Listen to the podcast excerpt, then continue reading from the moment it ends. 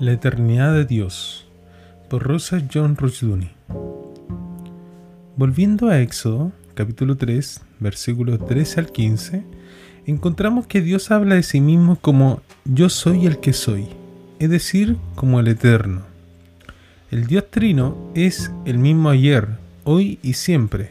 Hebreos 13, 8. En el pasado, en el presente y en el futuro, Él sigue siendo el mismo, pues es el Señor que es, que era y que ha de venir, el Todopoderoso. Apocalipsis capítulo 1, 8. Él está más allá del tiempo. El tiempo significa cambio, pero Dios, el Señor, no cambia. Malaquías 3, versículo 6. Como Dios es el creador del tiempo y del universo, todas las cosas en el tiempo y el espacio están abiertas y desnudas a su vista. Cita. Conocidas son para Dios todas sus obras desde el principio del mundo. Hechos capítulo 15, verso 18.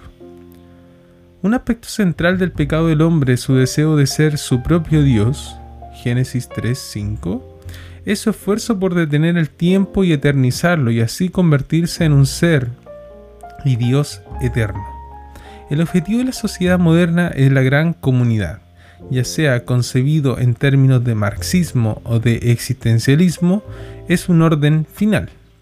El hombre planea instituir un orden permanente, vencer la enfermedad, la pobreza, las divisiones y la muerte, y por lo tanto alcanzar un orden permanente, una fachada de eternidad.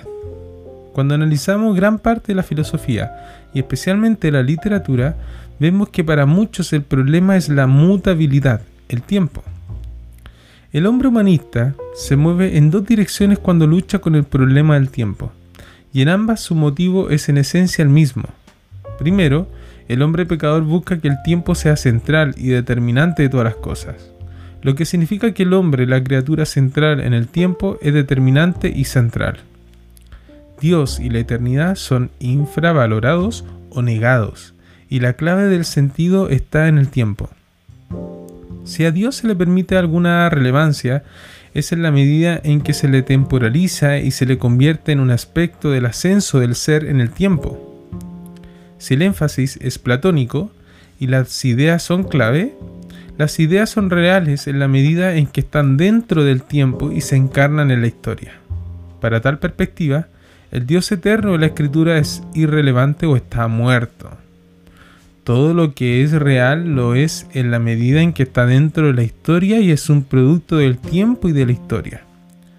Segundo, habiendo identificado la realidad y la determinación con el tiempo, el hombre ve entonces el tiempo como algo que el nuevo Dios, el hombre, debe superar y eternizar de alguna manera.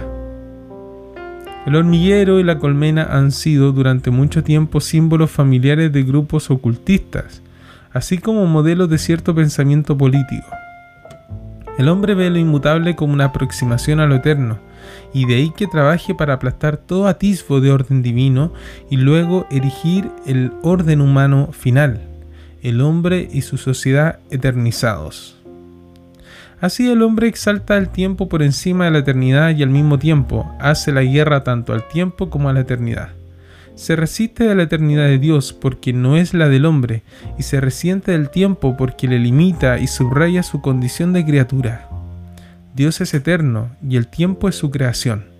Por tanto, tanto el tiempo como la eternidad son odiados por el hombre caído. El problema del hombre es pues el tiempo y la criatura, la finitud, no el pecado. Como resultado, el hombre lucha contra la fuente misma de su salvación porque niega tanto a Dios como a su salvación. La salvación del hombre está en otra parte, supuestamente. La eternidad de Dios le sitúa por encima del alcance y del gobierno del hombre. La teología griega hablaba de Dios como sin pasión. El término es válido en la medida en que se refiere al hecho de que Dios está más allá del tiempo y del cambio, no puede ser gobernado ni afectado por los factores de su propia creación. El término es inválido en la medida en que conlleva la connotación griega de una deidad algo impersonal, que es esencialmente una causa primera más que una persona. Por tanto, es mejor evitar el término por tener connotaciones insostenibles. Dios es la persona absoluta y por lo tanto una persona. Los términos utilizados para describir la ira, la misericordia y la gracia de Dios sugieren y exigen claramente fuertes sentimientos personales. Al mismo tiempo se nos recuerda a menudo que los pensamientos de Dios no son nuestros pensamientos, ni sus caminos nuestros caminos. Isaías capítulo 55, verso 8. El término pasión sugiere la mutabilidad y variabilidad del hombre. El término sin pasión sugiere la ausencia de personalidad. Ambos términos son inadmisibles para hablar de Dios porque sugieren condiciones e ideales más humanistas que teológicos. No entendemos a Dios aplicando nuestras ideas a Él, sino aplicándonos a su palabra. Los términos de diversas filosofías pueden ser a veces resúmenes aptos de la doctrina bíblica, pero en ocasiones, como el uso del término sin pasión, ambos lados de la controversia nos involucran en una falsa antítesis. Por otra parte, el término aceidad es válido, porque resume la doctrina de la eternidad y la soberanía de Dios. Solo Dios tiene por ser por y para sí mismo, es increado y eterno, mientras que todos los demás seres dependen de su existencia de Dios creador.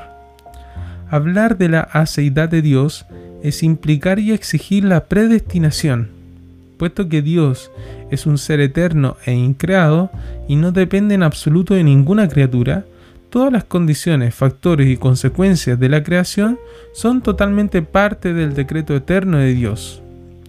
Nabucodonosor vio esto claramente y declaró de Dios, cita, Todos los habitantes de la tierra son considerados como nada, y él hace según su voluntad en el ejército del cielo y en los habitantes de la tierra, y no hay quien detenga su mano y le diga, ¿qué haces? Daniel capítulo 4 verso 35. La aceidad de Dios significa la dependencia radical y total de toda la creación de Dios y de su decreto. No es posible ningún acto previsto o imprevisto de la criatura en independencia del Creador. La doctrina de la creación por la palabra fiat de Dios en seis días requiere la doctrina de la predestinación. Se basa en la aceidad de Dios.